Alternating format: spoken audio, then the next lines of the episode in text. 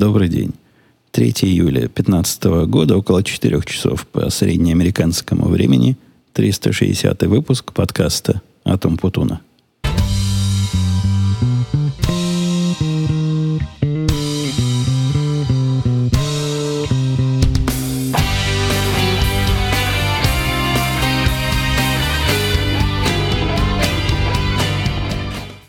Июля – это, как вы наверное, уже догадались, один день перед 4 июля. И обычно в нашей семье, не, не то что обычно, всегда в нашей семье это праздник больше, чем 4 июля. Не потому, что мы как-то День независимости обижать тут любим, а потому что 3 у нас как раз у дочки день рождения. У нас все дети июльские. Как-то так получилось. Уж любители теории заговора и прочего могут, наверное, из этого какие-то выводы сделать. Хотя мне в голову такие выводы пока не приходят. А обычно мы до вот этого Дня независимости, предваряемого днем рождения дочки, ездим в Индиану, покупаем фейерверки, потому что, как слушатели этого подкаста помнят, фейерверки в нашем штате запрещены и к продаже, и к использованию, хотя на 4 июля все это ограничение, это драконовское запрещение просто игнорируют. Тут меня прервали в процессе изложения мысли. А одна из девочек, которая должна была прийти на день рождения моей дочки, вдруг пришла сюда. То есть в нашу вторую на первильскую студию. Все-таки дети эти бестолковые. Моя дочка спланировала весь свой день рождения провести в LaserTag.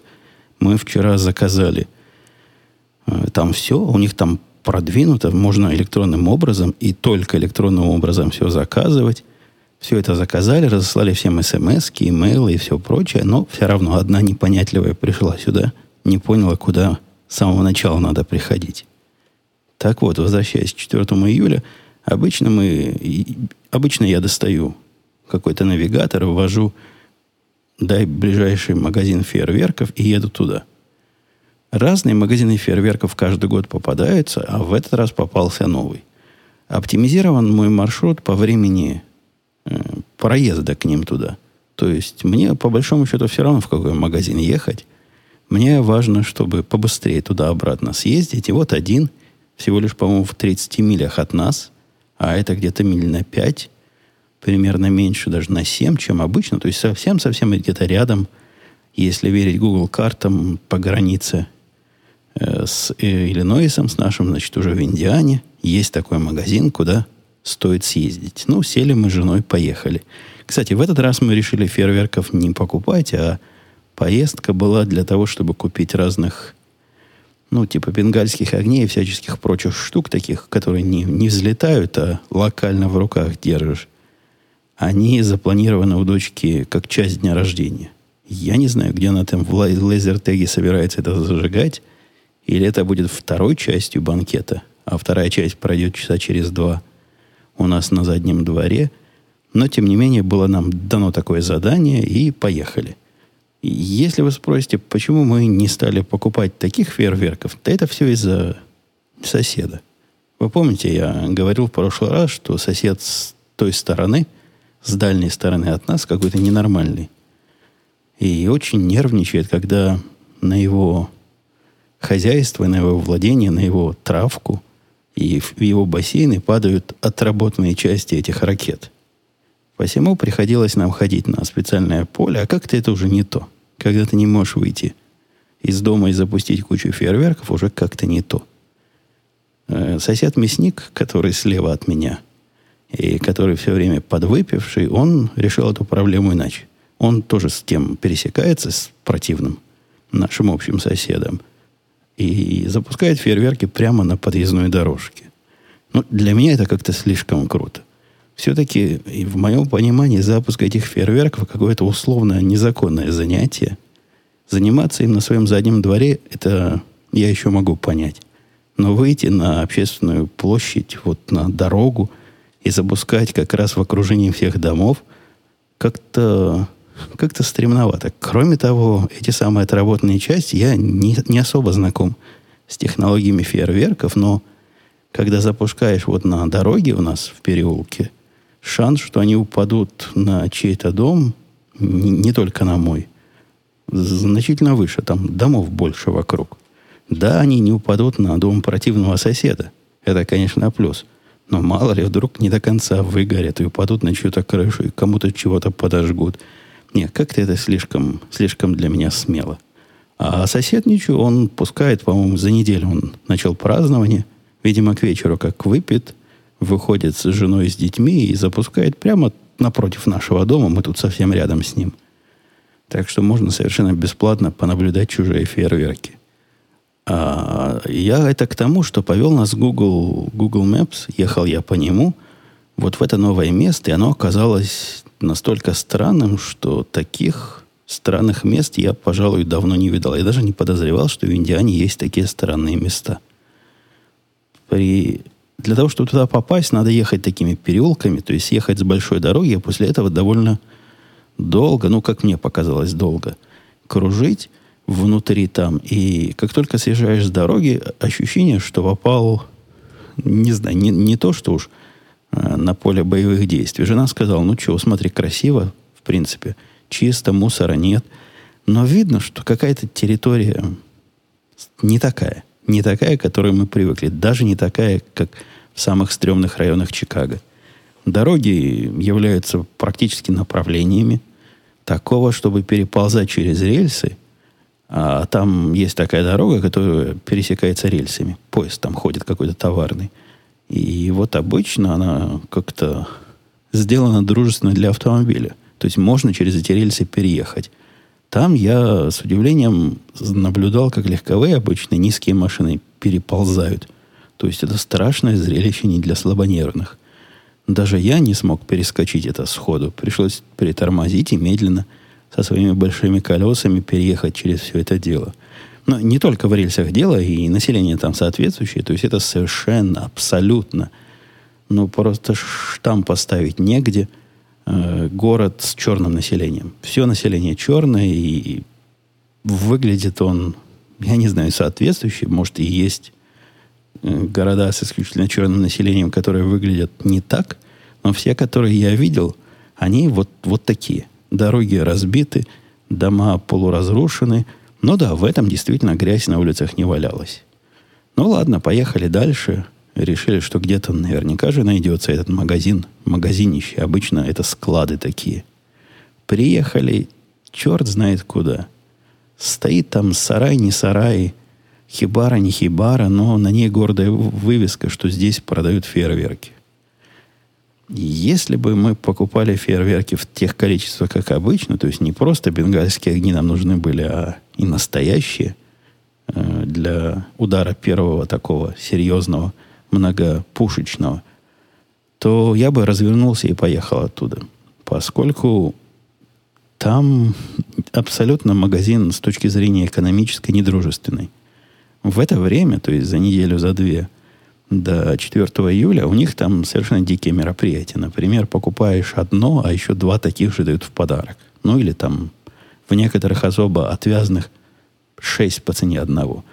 Э, это, конечно, во многих случаях не совсем так. То есть, где написано 6 по цене одного, там, скорее всего, 2-3 дают по цене одного, а 6 только одного конкретного вида, который, видимо, никто покупать не хочет непопулярного. Здесь вообще такого нет. То есть берешь одно, платишь. Все. Никаких трюков, никаких оптимизаций. Они и не пытаются сделать это дешевле. Видимо, популярность, вызванная тем, что Google Map их дает первыми, тем, кто едет из Иллинойса, достаточно высока, чтобы не устраивать вот таких маркетинговых оптимизаций. Купили мы там все, что надо, никто нас не обидел. Ну, в общем, мы не особо боялись, мы привыкли уже жить в окружении разноцветных людей, но там район, ну, реально стрёмный. То есть такие ходят люди, которые, на мой взгляд, вот так должны выглядеть члены банды. Идет чувак в такой кепке на бок с золотыми цепями, со штанами, которые до колена, и еще в компании двух же таких. И, и как-то да. Как-то идет. Ну, идет себе, идет, а мы приехали и приехали, подняли экономику этой дыры – я думаю, они нам только должны быть благодарны. И еще, странных э, межэтнических наших э, взаимодействии пошла жена э, на фестиваль европейской культуры. У нас недалеко тут есть такой, э, такой парк, типа парк не парк, но такая здоровая-здоровая площадь, где занимаются выращиванием деревьев и исследованием разных экосистем. То есть он, это большое место. По нему на машине можно ехать и довольно долго, пока весь не переедешь. Можно на велосипеде, но совсем долго. То есть это не такой парк, в котором пешком ходят.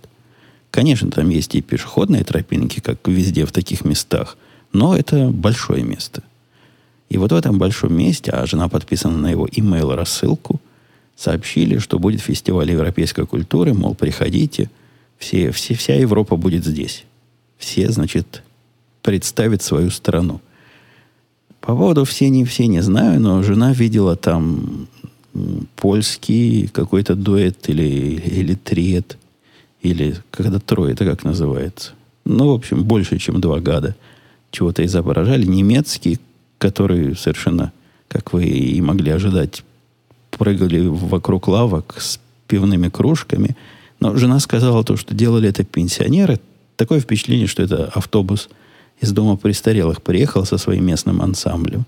Несколько снижало аутентичное зрелище и той энергии, которую, которую она хотела бы увидеть, там не наблюдалось в прыжках этих старичков вокруг столов и лавок.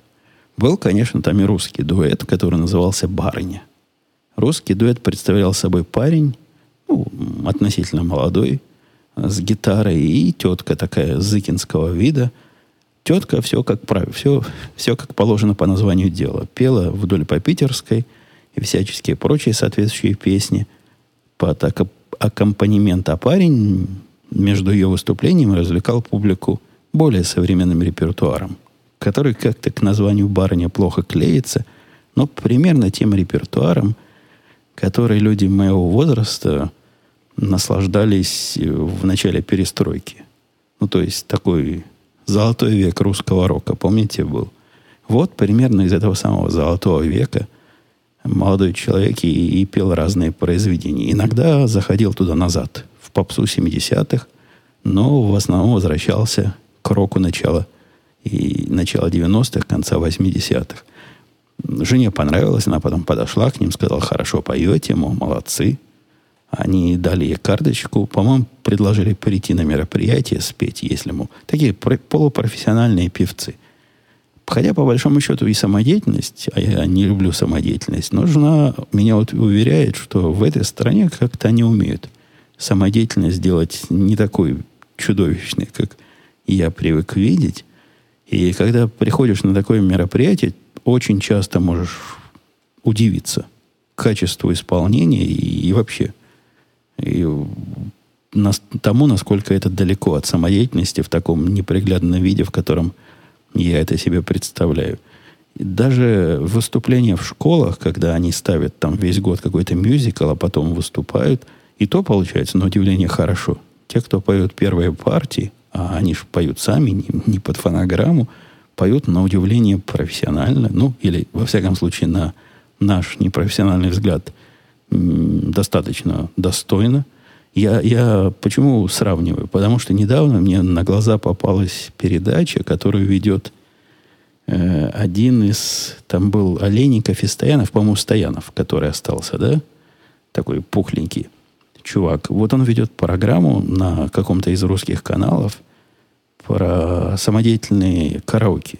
То есть выходят люди, наверное, вы видели, слушатели мои русские наверняка эту программу знают, выходят люди и поют под, э, под минус один композицию то, что им выпало. И я не знаю, насколько они готовы к тому, что выпадет. Мне кажется, это все договорено, и они знают, чего выпадет, потому что представить, что выходит человек и поет любую песню, которая выпадет случайно, которую он никогда не слышал, мне трудно. Но, тем не менее, в большинстве случаев там вот такая самодеятельность как раз, которую я не люблю и которую я ругаю.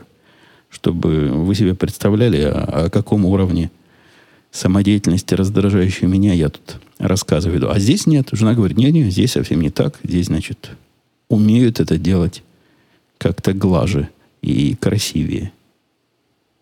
У жены есть подружка, это я уже к другой теме перехожу, с которой она не то чтобы часто видится, но иногда ходит на разные мероприятия, на разные литовские. Подружка ли, литовская. Литовские их национальные мероприятия. Обычно она туда приходит. Я тоже об этом как-то рассказывал. И она там одна, кто не говорит на их языке. Ну, как-то ей в этой среде нормально. Они, многие из них уже по-русски не умеют, потому что что им по-русски уметь? Давно отделились, но находят какой-то общий язык общения. Так вот, эта подружка таксисткой была. Не то, что таксисткой, а занималась частным извозом. Нет, не в контексте бомбилы, а в контексте индивидуального предпринимателя, у которого лимузин свой, даже несколько, по-моему, было, и она отвозила людей в аэропорт и из аэропорта. Э, вот примерно таким образом. Лимузин не длинный, но такой luxury класса машина была, не помню какая. И второй машиной, по-моему, был микроавтобус для таких полугрузовых перевозок. С этого она и жила, по-моему, все время, сколько здесь э, была. Но и кроме того, у нее еще э, такой сторонний бизнес был в свое время – как это называется, маклер по, по недвижимости. Ну, в ритейле, в общем, работала. Но бизнес этот уже давно. Не бизнес, их много в свое время развелось, когда был э, бум продажи жилья, который потом лопнул. Ну, вы все знаете эту историю с кризисом. Наверное, многие еще и страдают от остатков удара этого кризиса – в общем, этот э, бизнес маклеровский, он закончился, а бизнес э, с автомобилями нормально, нормально был до того момента, как Uber расцвел. Uber, я уверен, все об этом слышали, это служба э, таких частных таксистов, которые управляются электронным образом, приезжают к тебе по запросу, ну и все прочее, такое передовое такси 21 века. Так вот, она утверждает, что Uber ее бизнес не то, что убивает, а уже убил. С распространением Uber в нашей Чикагской области у нее число клиентов, а она ведь не таксист, то есть не, не та, которая ездит по Чикаго в такси, а такой специальный э, лимузиноводитель. Так вот, ей число заказчиков упало от 30 до 40 процентов, и при таком падении, видимо, ей придется лавочку закрыть. Технологии новые, вы видите, приходят и вытесняют старые. Если по Uber вы можете заказать себе машину, она тут же приедет. И, скорее всего, приедет. С такси становится все хуже и хуже. Вот такое обычное желтое такси. Бывало такое. Жене надо было на поезд ехать. Она заказала с утра такси, а где-то задолго, потому что в нашей дыре надо такси задолго заказывать. И за минут 15 до того, как ей надо было выходить, ей позвонили сказали, вы знаете, он не может приехать. Чего-то там у него дела. Не приедет. Я проснулся от возмущенных наездов жены и, конечно, с утра пораньше взял, отвез ее на этот вокзал, решил проблему своим путем. Она пыталась меня просто не будить. Ну, если есть такси, зачем мужа с утра будить, который спит после тяжелого рабочего дня? Э, я не знаю, как там с Uber. Может быть, что ты закажешь Uber, а он не приедет. Но да, почему такое такси погибает, я понимаю. Почему сервис лимузинов? Ну, наверное, тоже по причинам, связанных с удобством. Мы, когда эту подружку заказывали, тоже надо заранее договариваться, несмотря на то, что мы такие блатные, типа мы вне очереди. Но все равно, какой-то это процесс. А если вы кликните на телефоне кнопочку скажете, хочу такой, и, и он приедет без всяких согласований и без всякого длительного ожидания, ну да, я, я могу понять, почему традиционный бизнес страдает, хотя, конечно, грустно. Грустно за подружку жены и грустно за будущее закрытие ее бизнеса.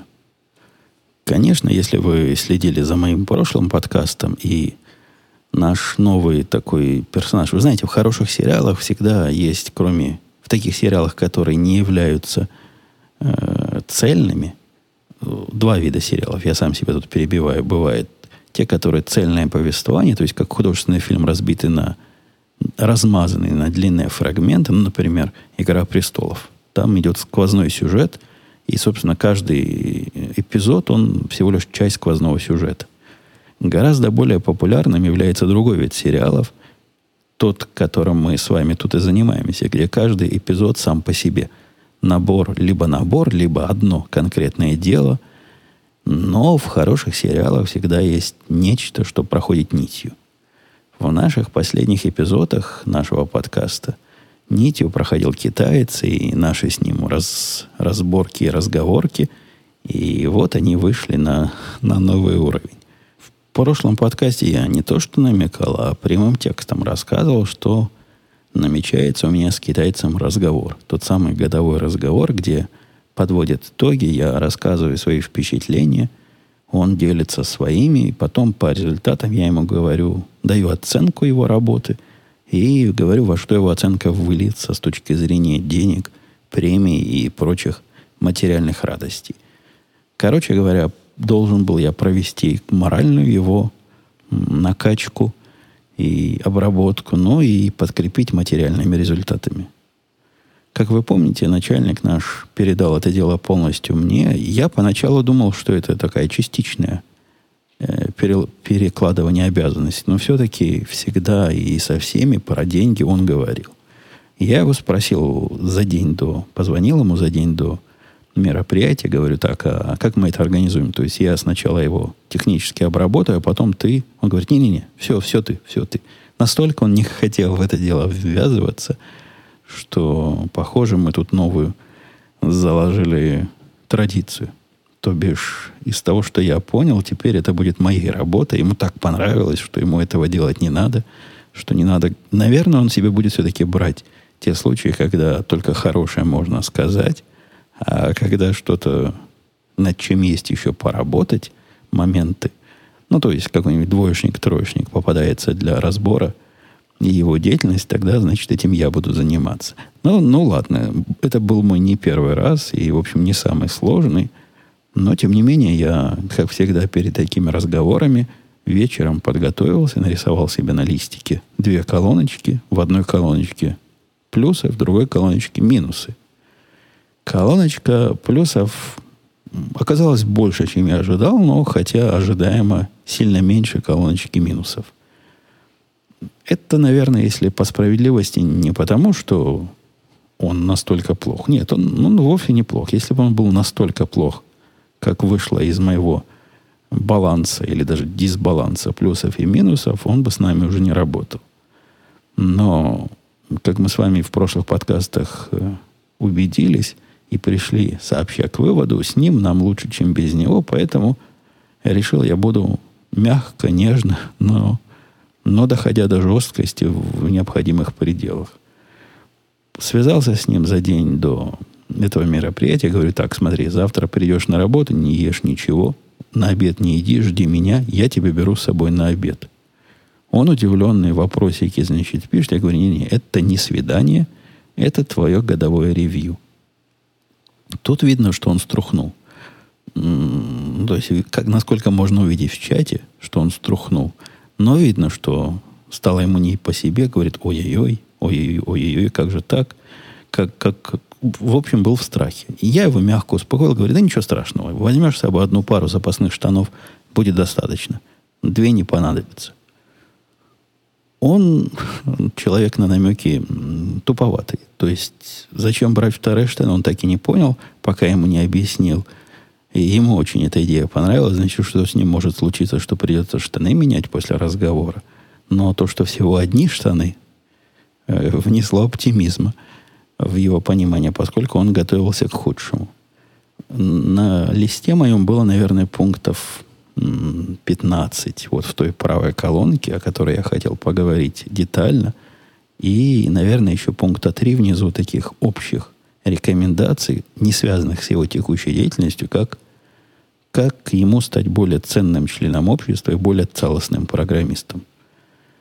И речуга у меня была заготовлена, судя по этим шоу-нотам, где-то длины подкаста, то есть минут на 40. Пошли мы с ним вместе в ближайшее не в ближайшее кафе, нет. Я, я не стал вести его в понтовый ресторан, потому что не заслужил он понтового ресторана. Ну, конечно, Макдональдс он тоже не заслуживает, потому что это как-то слишком мелко. Поэтому пошли мы в Блэкис.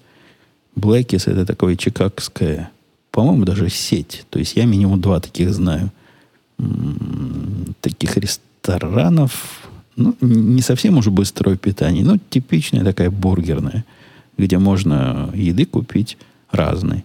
Но она славится именно своими фирменными бургерами. Можно пиво купить, а я там, кстати, заказал себе их местного пива. Они его сами варят, где-то не здесь, но их, их собственное пиво. И разливают. Пиво стоило сумасшедших 8 долларов. То есть 8 долларов за стакан пива. Поэтому я и купился. Решил, что, наверное, хорошее должно быть. Оказалось так себе. Мне, мне не очень понравилось. Хотя, конечно, допил до конца. Китаец тоже, удивившись ценой, попросил отпить. Хотя пиво он не пьет и вообще к алкоголю никак не относится. Говорит, у него плохая сопротивляемость алкоголю. Как только глотнет пиво, сразу, сразу падает без сознания в сон. Понятное дело, я все свои шоу-нотки забыл, но, но поскольку я их писал, в основном я все помнил. Разговора на 40 минут запланированных не получилось, но полчаса я примерно разговаривал без перерыва, доносил ему все, все плюсы и минусы, старался делать это мягко. Мне не хотелось, чтобы по результату нашего разговора он впал в депрессию. В прошлый раз, если вы помните, когда я на него крепко наехал, и ну было за что, он ходил такой понурый недели две.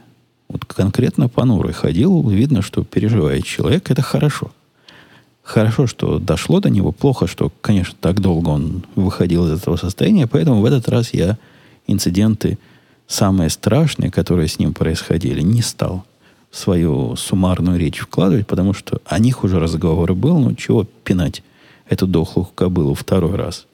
Он это уже понял, это, он это уже пере, пережил, и мы этот этап уже прошли. На всякий... Ну, конечно, я начал с того, что хвалил. То есть рассказывал, что хорошего. Но без э, преувеличения. То есть лжи себе не, пост, не, не позволял. Я говорил ему, да, ты действительно делаешь свою, свою часть работы в основном нормально. Мы рады, что ты у нас есть, и без тебя нам было труднее, чем с тобой. Ну, примерно такого характера похвалы. Сдержанные, я бы сказал. Ругание откровенного я тоже не, не производил, но увеличивал, увеличивал степень э, высказываемого недовольства. Если начал с проблем, которые легко решить, и которые выглядят для меня как технические проблемы, ну, например, несмотря на мои многочисленные намеки и прямые указания, он совершенно отвратительно ведет э, тикеты. То есть задачи, которыми он занимается, видно, что для отписки, потому что я велел. То есть понять, чем он конкретно занимается и какую часть функциональности он реализует в тот или иной момент, наблюдая за его тикетами, невозможно. Проблема это, вы понимаете, психологически техническая, которую легко решить. Просто приказать ему в деталях и показать, как это делается, что я попробовал в очередной раз провернуть, пока, забегая вперед, скажу, что работает. То есть эту часть он воспринял наверняка.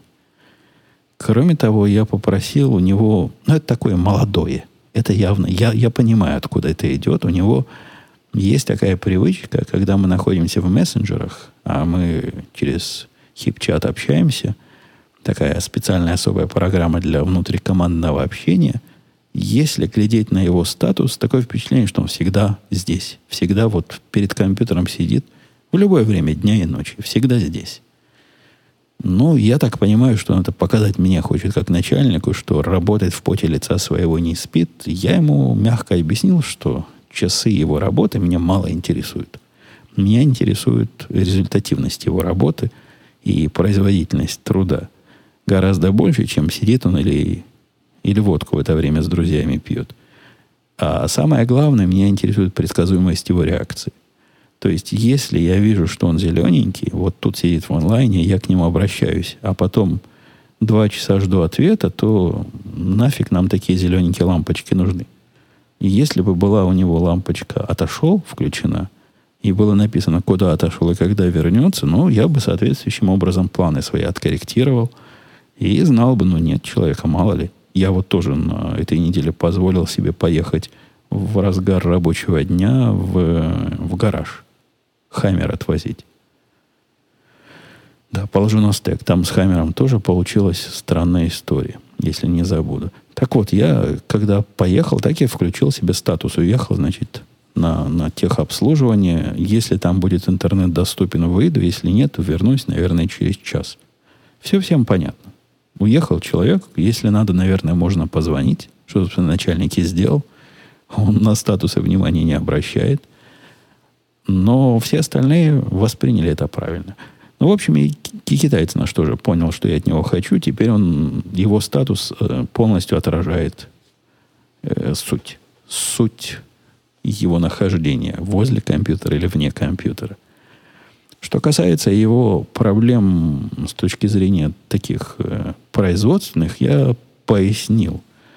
На мой взгляд, в чем причина и каким образом переходить из состояния, когда он доставляет нам продукт на 90% готовый, а потом мы эти самые последние 10% с трудом из него выдираем. В общем, рассказал о разных методах, которым здесь в нашем разговоре, конечно, не место, но есть технические методы, как, как его проблемы решить. Практически на все его проблемы, которые я указал в списке, я тут же предложил решение. Он поначалу слушал, потом один из пунктов был у меня, что он забывает – забывает требования, потому что то ли не до конца их записывает, то ли э, начинает их в процессе. После того, как я про это сказал, он начал записывать мои, мои рассказы. А потом попросил прислать вот этот самый оригинальный мой э, листик шоу-нотами, чтобы то, что упустил, он вписал в список своих наставлений за жизнь. С момента разговора с работничком этим прошло, прошло больше недели. Не, не больше. Да, неделя, один день прошла. Мы с ним в прошлый визит на работу разговаривали. Пока судить о результативности и моем таланте донесения проблем и методов их решения трудно. Возможно, это вот то самое первое впечатление, которое пока горячо, так оно сильно. Но э, изменения разительные. Несмотря на то, что примерно все, о чем мы с ним говорили в тех или иных видах, я ему доносил, но, видимо, формальность этого мероприятия и серьезность происходящего какой-то у него сдвиг проделала. Продукты, которые он представляет мне на обозрение, все еще, конечно, сыроваты. Я ему с тех пор уже пояснил, говорю, так, ты видишь, продукт ты сделал мне, ты мне его даешь, и вот в тот момент, когда ты решил мне его дать, то есть сделать его публичным в том или ином виде – подожди, скажи себе, погоди секунду, дорогой, и потрать еще пять минут на то, чтобы проверить разные тонкие случаи. Поверь, сказала я ему, найдешь ты много всего такого, что сэкономит время. И мне, и тебе, потому что если я могу в пять минут найти в твоем продукте разные странные случаи, ну, например, он делает э, там в одном из наших продуктов показывает довольно сложный график, на котором много чего такого мудренного нарисовано – и этот график можно масштабировать. Так вот, у него в графике первые два шага масштабирования работают как положено, а третий делает какую-то ерунду. Но вот для того, чтобы понять, что он делает ерунду, надо всего лишь попробовать его три раза подергать. А он, видимо, больше двух не дергал. Вот такого характера недоработки. После того, как я найду, он это все починит, опять мне дает и опять мне на это смотрит. Но я ж не отдел приемки качества. Мы от него ожидаем продукта, который уже будет близок к тому, что надо. У нас никакого отдела такого специального или даже человека специального по контролю нет. И представить некому. Некого. И да, он это понял. И в новых своих релизах, в новых своих программах, которые он мне выкладывал, ситуация выравнивается. Я пессимистично оптимистичен или умеренно оптимистичен. То есть мне кажется, что, конечно, со всеми моими техническими методами мы все его проблемы не решим. Там часть проблем, видимо, в генокоде или в воспитании, или в каких-то других факторах, которые мне трудно оценить. Но довести его до состояния, когда с этим можно мириться без, э, без гнева, э, это, собственно, была цель сделать из него пристойного программиста, который будет и вот свои вещи писать, и в наших участвовать, и то, и все делать, на это уже надежда завершилась. То есть мы больше не думаем, что он дорастет до специалиста такого уровня, но нам особо это и не надо, положа руку на сердце. Это было такое заблуждение, не мое заблуждение, а заблуждение начальника и коллег, которые считали, что из всякого программиста, начинающего или такого узкого, как в случае нашего китайца, можно вырастить универсала широкого профиля, который может серьезными вещами заниматься в том числе. Нет, эта надежда упала, и я его даже в эту, в эту сторону, в программирование той другой стороны, то, чем я занимаюсь, и не пытался направлять, а дал наоборот разные другие направления, ну, которым здесь в деталях не место и не время. Может, где-нибудь в более технических подкастах я расскажу, куда я его направил в качестве его второй профессии. Короче говоря, я считаю удачным результат наших разговоров он получил по заслугам. Что касается финансовой части, как все это закончилось, я вам докладывать не могу, но зарплату у него не убавили, и то в его случае хорошо. Общую оценку я ему дал C с плюсом. C по-местному это как тройка, то есть тройку за результат, а плюс за, за старательность. Вот примерно так и, и завершился первый год его работы у нас. Несомненно, мы не совсем этого ожидали с самого начала, но не всем ожиданиям суждено сбыться. Из, э, я напомнил там сам себе, положил на стек про машину. В этот раз у меня было такое желание, и даже у жены было опасение, что в этот раз я с машинкой нашей, с Хаммером расстанусь. Сказала я себе так. Ну, не то, что жестко сказал, но так, на процентов на 50 жесткости принял решение, что если и в этот раз обычный техосмотр выявит какие-то чудовищные поломки, как последние 2-3 раза, 2-3-4 раза, каждый раз я хожу в гараж, приезжаю туда с работоспособной машиной, они чего-то такого находят и чинят, и, похоже, ну, не обманывают. То есть в один, один раз они мне даже показали, они каждый раз показывают – но один раз я запомнил, я туда приехал, они открыли капот, говорят, понюхай. Я понюхал, а там как-то водяным паром сильно пахнет. Они говорят, это плохо. Это с радиатором чего-то. То есть, наверное, не врут. Потому что с тех пор, я сколько ее открывал, паром она не пахла. Я-то теперь знаю, где нюхать. Потом когда-то они мне давали по колесам так, не то что постучать и подвигать их по оси, и оказалось, что оно как-то дыр-дыр делает, а оно вроде как дыр-дыр не должно делать, другие колеса дыр-дыр не делают, и, и тоже надо было что-то чинить, и недешево получилось.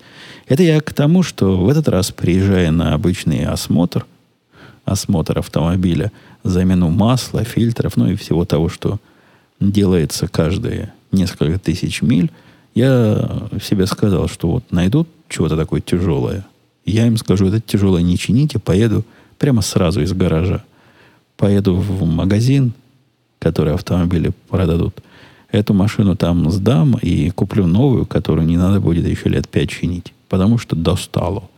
Неожиданные траты и постоянные, постоянные поломки.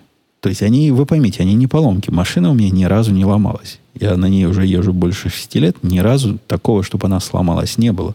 Но починки, видимо, превентивные – которые я там произвожу, не позволяют поломкам вживую произойти. И что вы думаете? К моему удивлению, на этот раз ничего не сломалось. То есть вообще ничего. Они поменяли все, что надо, проверили там, как они проверяют, все показатели зелененькие. Придраться не к чему. У меня даже возникла надежда, может быть, все, что могло отломаться за 5-6 лет уже отломалось, и эти детали мы поменяли – а теперь остались только те самые надежные. Не знаю. И единственное из того, что условно поломалось, ну, это именно к Хаммеру, именно к, к моему желанию его поменять вообще никак не относится. Это дырка в одном колесе была. Да, я замечал, что колесо как-то сдутое на вид, я его надуваю, через некоторое время вот этот датчик, который жалуется на сдутые колеса, опять начинает жаловаться. Оказалась дырка – они ее заклеили. И с, с этой заклейкой тоже какая-то странная история вышла. Я, когда машину сдаю, остаюсь на минут, ну, в лучшем случае 45 минут. Вот эта процедура занимает замены масла, фильтра и всего прочего, и проверок. Но на практике никогда меньше часа не выходит.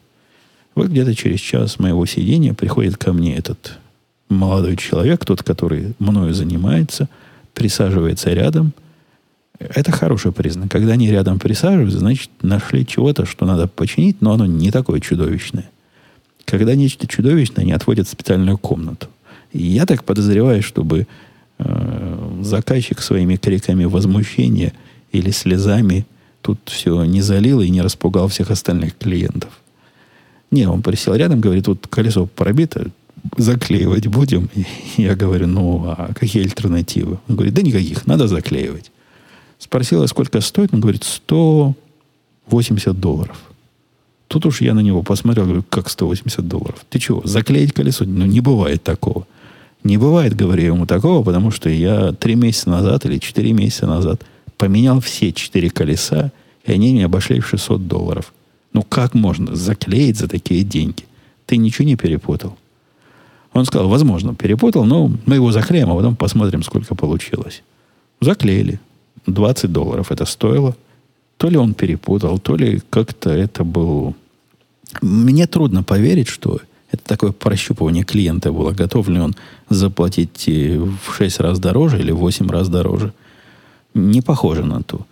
Думаю, просто ошибся. И, в общем, я выступил до 100 долларов, то есть вся эта замена около 55 долларов была, плюс вот эта заклейка колеса. Они там еще зачем-то их ротацию устроили. Мне кто-то рассказал, мальчик, по-моему, что ротация – это вовсе не вращение колес, как мне казалось. Я думал, их как-то там вращают, чтобы они ровнее. А всего лишь замена передних с задними – Зачем они их заменяли, я не знаю, видимо, положено. И если их мне недавно оставили, и они все относительно новые, зачем задние с передними менять? Ну, специалистам виднее. Я, я им не указываю, чем, чем заниматься и как мою машину чинить. Только удивляюсь, когда цена уж какая-то неадекватная. В общем, не получилось мне купить новую машину. Будем дальше ездить на, на старой. Чему я, в общем-то, и рад. Мне она нравится, она меня устраивает. И если не будут тысячные, тысячные счета за э, регулярные ремонты по, меня догонять, то я с ней буду и, в общем, желание ничего нового покупать, да и особо покупать нечего. То есть достойного кандидата, достойной замены я пока так и не нашел. Из прочих сервисных общений у меня еще тут было два. Во-первых, в банке такого, по-моему, с нашим банком никогда не случалось, когда они связываются сначала по телефону, потом по имейлу, потом по внутренней системе и просят срочно, срочно им перезвонить по такому-то секретному номеру и поговорить. Причем поговорить в любое время дня и ночи. Я их сообщения телефонные пропустил как-то, а то, которое пришло по имейлу, ну, и копия его была в внутреннем банковском мессенджере – то я получил часа в два э, ночи, ну, утра, да, ну, два ночи.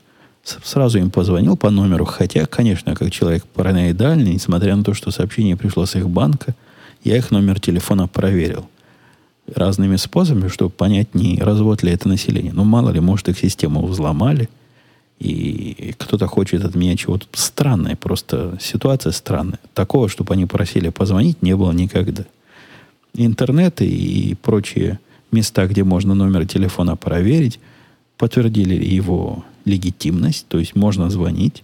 Хотя я, как истинный параноик, не стал по нему звонить. Я позвонил по тому номеру, который известен номер банка и даже выбит у меня на кредитной карточке, и попросил перевести вот в этот самый отдел, который меня искал. Ну, вы понимаете, паранойя моя не имеет предела, мало ли, Вдруг они и весь интернет подделали. И все отзывы о том, что это настоящий номер телефона, тоже фальшивые. Доверяй, но проверяй.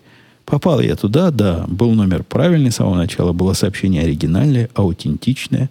А оказалось, что одна из компаний, которая, которой я платил, они не признаются. Говорит один из продавцов. Ну, видимо, один из магазинов. Потому что этой карточкой только жена пользуется. Так вот, один из магазинов, где где она с, с этой карточкой была, доложила утечки.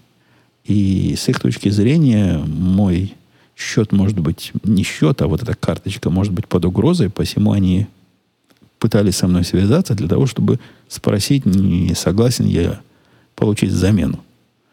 Вопрос, а в качестве превентивной меры, чтобы меня никто не обидел, они уменьшили дневной лимит на использование денег с этой карточки. Это я заметил. Жена как-то пару раз звонила, говорит, что-то хотела купить, а она говорит, не в силах, пришлось другой платить. А, то есть для того, чтобы мне не сделать совсем неудобно, они не, не взяли на себя ответственность отменить ее и прислать мне новую. Нет. А всего лишь приняли вот такие меры и спросили моего мнения. Ну, я, конечно, согласился получить новую, при том, что они ее послали такой срочной почтой за их счет. Они считают это своей проблемой, несмотря на то, что утечка, по их словам, произошла не у них, а на стороне одного из продавцов. Действительно, я в воскресенье с ними поговорил, в понедельник к обеду уже срочным Федексом пришла новая, и с тех пор все в порядке, лимиты вернулись, все, все как надо. Второе мое общение с сервисом было с Дишем. Спутниковое телевидение мое стало совсем из рук вон плохо работать. Как только маленький дождик, даже не дождик, а такой намек на дождик, сигнал теряется. Я поначалу решил, что может у нас дождик маленький, а где-то в облаках дождя ого-го, и со спутника не пробивается на нашей тарелке. Черт его знает, что там не так. Но когда, наблюдая эту проблему две недели, я понял, что не, ну такого сервиса не может быть. Если у них так все плохо, то нафига они мне нужны? Расторгну, решила я с ними контракт, если это так и должно работать. Потому что, ну, вы понимаете, да, телевидение, которое не работает в непогоду. Кому оно надо? Или даже при намеке на непогоду. Позвонила, опять же, им в службу поддержки, тоже это было ночью. Обычно до меня такие дела, руки до таких дел ночью доходят. Попал на молодого человека местного. Они перенесли свою поддержку довольно давно уже с иностранных мест в те места, где говорят по американскому, английскому. И мы с ним прошли все эти круги ада. То есть он заставил меня включить, выключить, войти, выйти, вынуть, ставить карточку, все, все дела – потом какие-то внутренние тесты запустить. Когда все это не помогло и сигнал не принимался, он сказал, да, говорит, сэр, надо принимать, послать специалиста. И тут я ожидаю, сейчас начнется это самый веселый разговор. У этого диша с определенного момента, у этого провайдера спутникового телевидения, появилась отвратительная, на мой взгляд, традиция или правило. Они специалиста бесплатно не присылают. То бишь для того, чтобы тебе чинили сервис, за который ты платишь каждый месяц э, больше, по-моему, 150 долларов я за него плачу. Я не знаю, как сейчас, во всяком случае, когда баскетбол я выплачиваю, там счет под 180 долларов у меня выходит. Сейчас, наверное, упал до 120. Так вот, для того, чтобы пришел специалист и починил тебе, тебе надо покупать специальную типа страховку на случай поломки. А если ты ее не покупаешь, то визит специалиста 99 долларов 99 центов. Меня это возмущает чрезвычайно. Мне это кажется разводом населения и кидаловым диким. И каждый раз, когда разговор про это заходит, я им заверяю, вы с ума посходили. Я платить этого не буду. Это ваш сервис, который должен работать, и за это я плачу. Чего это я должен ваши дела оплачивать? В общем, возмущению моего всегда нет предела, когда доходим до этого момента, и, видимо, в их записях это отмечено.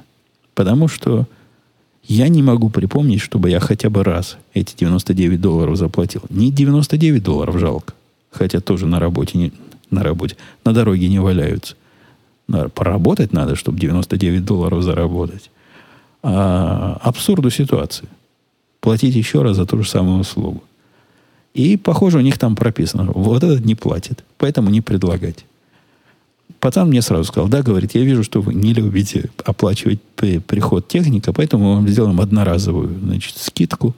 Мы с вас ничего не возьмем, техник придет бесплатно. Ну, он многократно подчеркнул, что это одноразовое одолжение, хотя они мне это одолжение делают каждый раз, когда я кого-то от них вызываю. Пришел чувак, и к моему студу оказалось, что, ну, наверное, действительно надо было мне 99 долларов платить, поскольку проблема была внешняя. И, в общем, на моей стороне. Я бы, наверное, сам мог догадаться, если бы поднял голову и посмотрел на крышу, где стоит антенна, которая заросла листьями. Там дерево вокруг, листья прикрывают, и как-то эту линзу уже прикрыли. Ну, мужик, мужику абсолютно это, видимо, часть работы. То есть, хотя он какой-то электронный же чувак, он антенны ставит, настраивает пультиками, что-то двигает, проверяет какими-то приборами, он с такой же степенью квалификации пошел.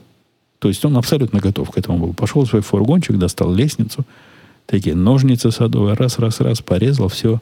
Потом еще спросил, куда ветки отнести, чтобы они, значит, тут не валялись. Все сделал. И, и бесплатно. И все работает с тех пор. Так что деревья виноваты.